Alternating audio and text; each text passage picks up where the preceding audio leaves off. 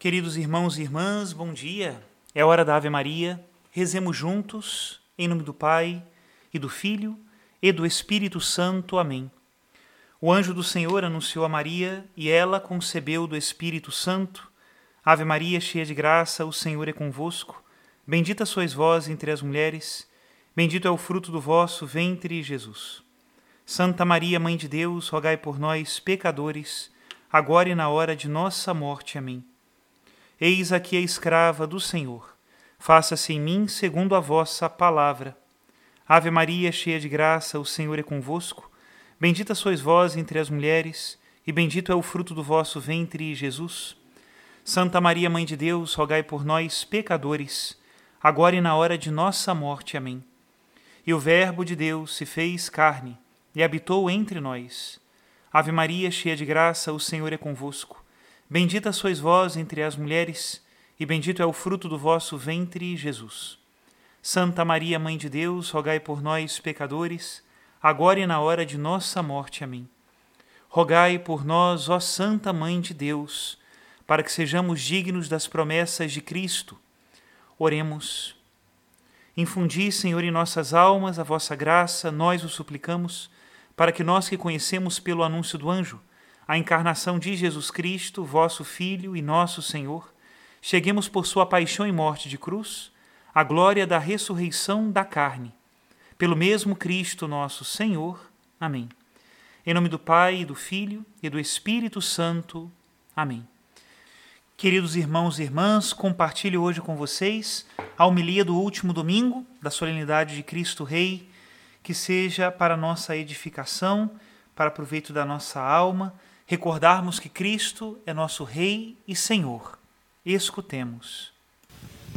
Meu querido diácono Lino, meu irmão, meus queridos irmãos e irmãs, hoje nós estamos celebrando a festa de Cristo Rei que encerra o nosso ciclo litúrgico e tem alguma coisa a ver também com dar sentido a todos os mistérios da vida de Cristo e o seu reino não terá fim. Essa é a nossa profissão de fé. E um versículo da Escritura que eu particularmente medito muito nas festas de Cristo Rei, apesar de não estar na liturgia de hoje, que nós lemos hoje, é um versículo de São Paulo que diz: Convém que Cristo reine até que todos os seus inimigos sejam colocados debaixo de seus pés. Esse é o reinado de Cristo. Um reinado que suplanta, ou seja, está por cima dos seus inimigos.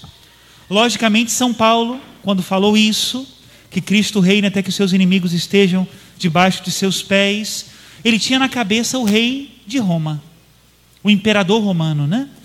Que não era somente um chefe político, mas era também um chefe militar. E vencia e conquistava as nações e fazia com que a paz acontecesse a partir da força. Né? Lógico que São Paulo não quer que Cristo seja este rei, até porque o próprio Jesus disse que o seu reino não é deste mundo. Mas tem isso como uma imagem e tem algo de verdade. Cristo precisa ser rei em nós, na medida em que ele vença os seus inimigos em nós. Cristo, que é rei dos corações.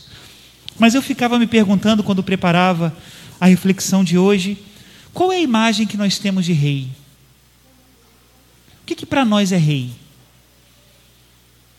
O único continente do mundo que não tem monarquia é a América. Existem reis na Europa, reis na África, reis na Ásia e reis na Oceania. Eu até brincava com o pessoal do Enem que se isso cair no Enem já é uma resposta que eles estão ganhando, né? Inclusive, o único reino no mundo, por exemplo, nativo indígena, é um reino lá da Oceania, o reino de Tonga. Imagina isso. Se passar no se aparecer isso no Enem, só quem vem na missa do Padre Zé Rui vai tirar 100% no Enem. Mas nós, americanos, nós não temos uma experiência de rei. O último país, digamos assim, território da América que tinha uma coroa de fato era a Guiana, France... a Guiana inglesa, mas que se tornou independente em 1966? O que, que nós temos na cabeça quando nós dizemos que Cristo é rei, que Ele é rei? Geralmente o que nós temos ou são, por um lado, aqueles reis dos contos de fada, né? O rei da Branca de Neve, o rei da Cinderela, ou então nós temos como rei figuras do passado. Figuras que foram ou demonizadas, ou então ridicularizadas, porque de fato no presente já não tem coroa e nem mandam em mais nada. Né? Agora, quando eu digo que Cristo é rei, o que, que eu estou dizendo? Jesus, hoje, no diálogo que ele fala é, com Pilatos, né? ele enfia como uma espada de fato na questão do seu reinado e não dá espaço para que nós fujamos desse reinado. Ele declara com todas as letras: Eu sou rei. E ele é. E não é uma, um rei por maioria de votos, ou um rei por contrato. A raiz da realeza de Cristo é outra muito diferente. Jesus Cristo é rei, diz ele, porque para isso eu nasci e para isto eu vim ao mundo. O reinado de Cristo não é uma questão de nós decidirmos que ele seja rei. Ele é. Por mais que eu vire as costas para ele, por mais que eu não queira aceitar a sua realeza, por mais que eu queira olhar para outro lado, ele é rei. Nós cantamos no salmo, não no de hoje, mas no salmo 45: Vosso trono, ó rei, é eterno, é sem fim, vosso cetro real é sinal de justiça, vós amais a justiça e odiais a maldade. Cristo é rei. Mas não como os reis do nosso tempo.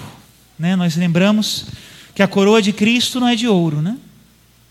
é de espinhos. Que o manto vermelho de Cristo não é o manto de um rei, de um monarca, mas é o manto de burla, de chacota, da sua condenação. Então não é deste tipo de rei que nós estamos falando. Continuamos. É rei de quê? Ele continua: Eu nasci e vim ao mundo para isto, para dar testemunho da verdade. Aqui nós começamos agora a entender qual é o reino de Cristo. Nada de conto de fadas, nada de figuras do passado. Cristo é rei na medida em que nós estamos convencidos da verdade. E é sobre isso que nós precisamos meditar hoje.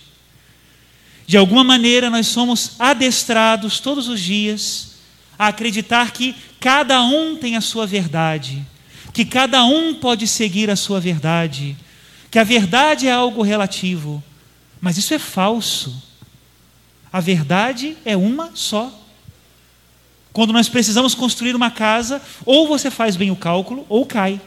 Não tem outra história. Quando eu preciso fazer uma cirurgia ou indicar um remédio, ou eu faço aquilo que é de fato segundo a estrutura da realidade, ou eu cometo um crime. A verdade não tem alternativa, é. Eu posso viver de costas para ela eu posso negar a sua existência, eu posso fantasiar o que seja, me isolar, me alienar, eu posso. Eu posso viver a minha vida de acordo com os meus vícios, que são mentira. Mas no final, a verdade vai se impor, porque ela é a verdade. E é assim. Deus nos criou para si, criou para ser nosso Senhor. No senhorio de Deus, Adão e Eva tinham todas as suas potências ordenadas. Perdemos o reino quando quisemos nos colocar no lugar de Deus. Mas Jesus os resgatou pela sua morte e ressurreição, pelo seu sangue derramado na cruz. E agora, mais uma vez, como rei, ele nos diz aquela palavra que talvez seja muito incômoda, mas que nós cristãos, temos o dever de repetir: todo aquele que é da verdade, escuta a minha voz. Como incômodo às vezes isso, né? Como nós queremos fazer queda de braço com Deus, ver quem é mais forte, ver quem tem mais razão, mas no final ele ganha. Eu não preciso pregar aqui hoje sobre o senhorio de Jesus, porque eu acredito que todos aqui viemos para a Eucaristia, porque já declaramos que Jesus é o Senhor. Não é sobre isso. Mas eu preciso dizer a vocês: conheçam a Cristo. Procurem a Cristo. Amem a Cristo. Em que medida Cristo é rei? Na medida em que ele for senhor do seu coração, senhor dos teus pensamentos, senhor das tuas decisões. Não adianta ter o quadro de Cristo rei na parede, se ele não é o seu senhor. É deste senhorio que nós estamos falando. E eu pessoalmente digo a vocês a alegria que eu sinto, graças a Deus, né? Que o Senhor nunca me roube essa alegria, essa aprovação, eu não sei se eu seria capaz de suportar. Quando eu celebro a Eucaristia e levo a comunhão, eu percebo ali o Cristo reinando e o reino crescendo. Quando eu atendo alguém em confissão e percebo que caem todas as máscaras, que na humildade renasce o homem novo, a mulher nova, é Cristo reinando. Quando eu escuto, às vezes me falam, me passam dúvidas, questões, pedem que eu explique melhor alguma coisa, e por trás daquilo, por trás da dúvida, um convencimento. Algo que só Deus poderia ter dito.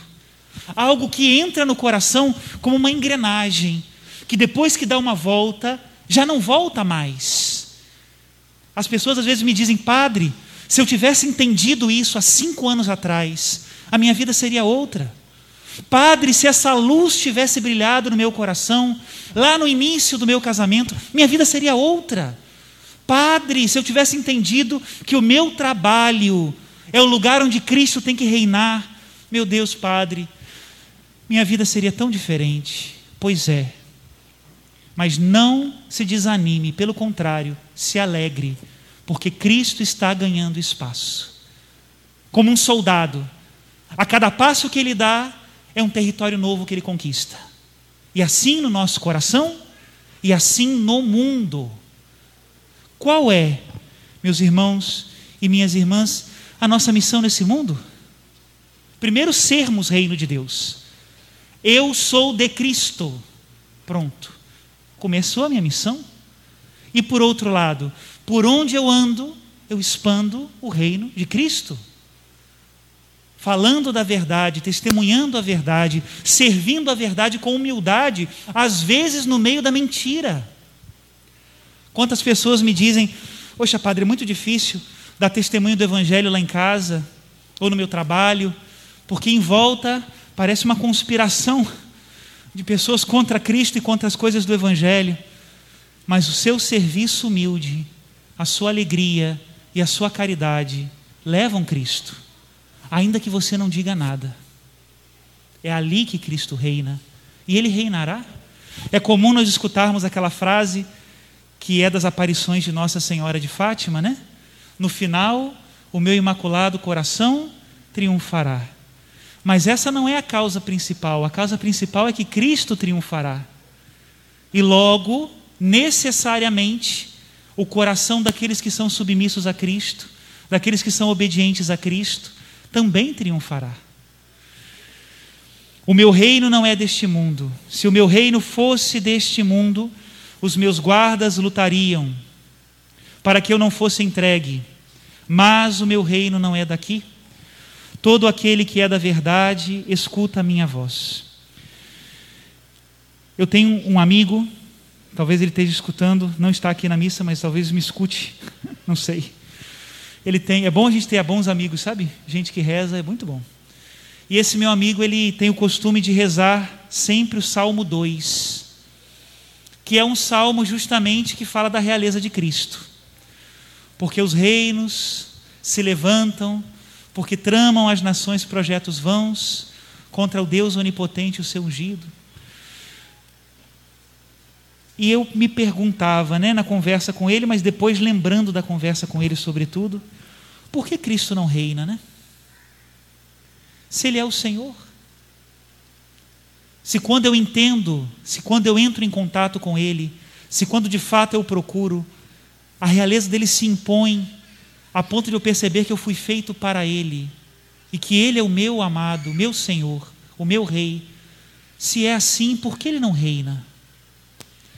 Eu penso que a resposta é simples, né? É porque em nós ele não reina. É porque nós cristãos não damos o verdadeiro testemunho do reino.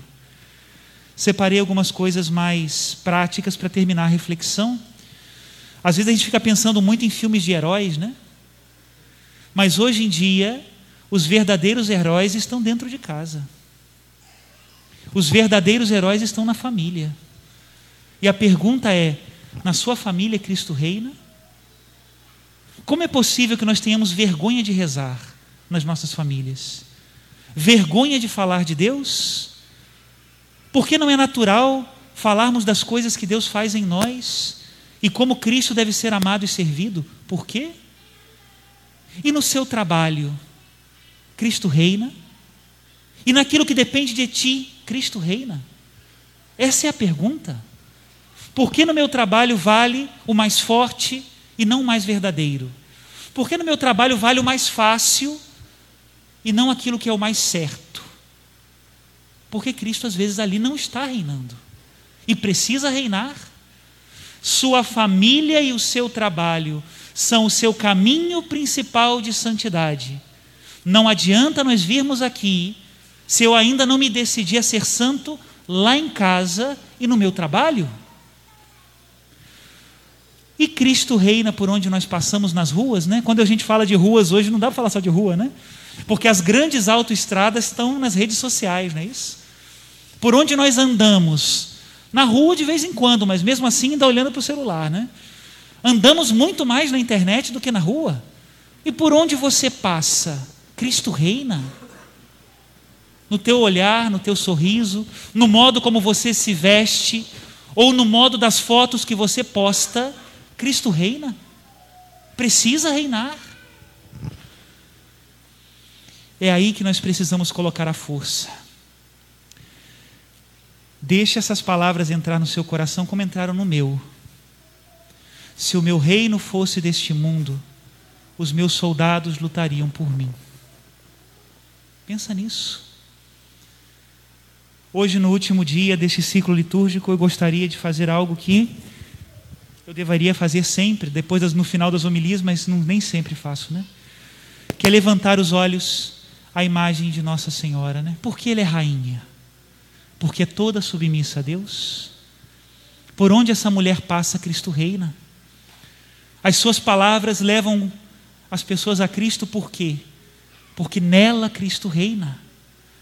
Porque é tão eficaz a oração à bendita Mãe de Deus? Porque ela já é o reino de Deus.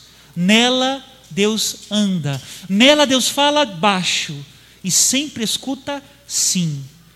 Que pena que conosco às vezes Deus grita e ainda não escuta o sim que ele escutou da mãe de Deus e nossa. Vamos pedir a ela, Nossa Senhora da Glória, rainha e padroeira desta paróquia, que nos ajude a dizer sempre sim a Deus. Se o meu reino fosse desse mundo, meus soldados lutariam por mim. Louvado seja nosso Senhor Jesus Cristo. Para sempre seja louvado.